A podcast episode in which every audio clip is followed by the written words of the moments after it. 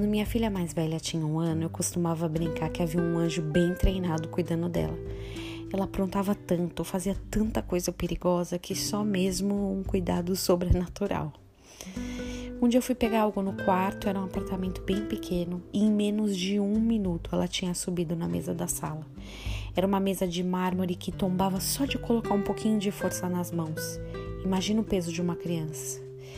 Eu gelei quando eu vi aquela cena, mas eu soube naquele momento que alguém olhava por ela, enquanto meus olhos não poderiam acompanhá-la os anjos do Senhor, é claro.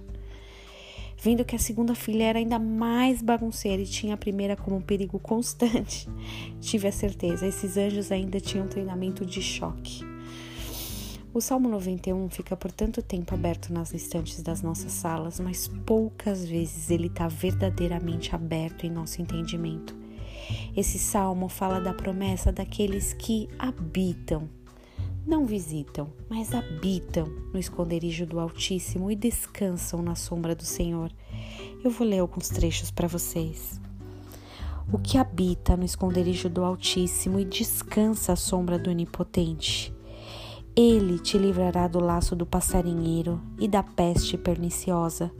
Cobrir-te-á com as suas penas e sobre as suas asas estarás seguro. Não te assustarás do terror noturno, nem da seta que voa de dia, nem da peste que se propaga nas trevas, nem da mortandade que assola ao meio-dia. Cairão mil ao teu lado e dez mil à tua direita. Tu não serás atingido. O Senhor é o meu refúgio. Fizestes do Altíssimo a tua morada. Nenhum mal te sucederá, praga nenhuma chegará à tua tenda porque aos seus anjos dará ordens ao seu respeito, para que te guardem em todos os teus caminhos.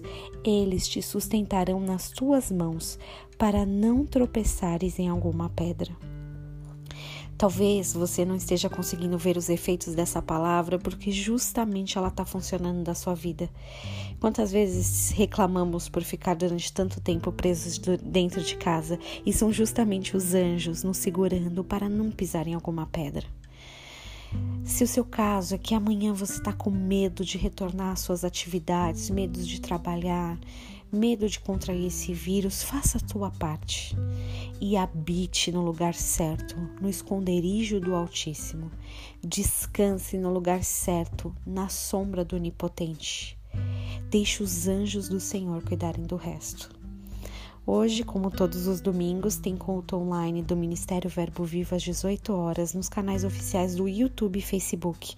Seria muito legal se você pudesse participar. Que Deus abençoe grandemente o seu domingo.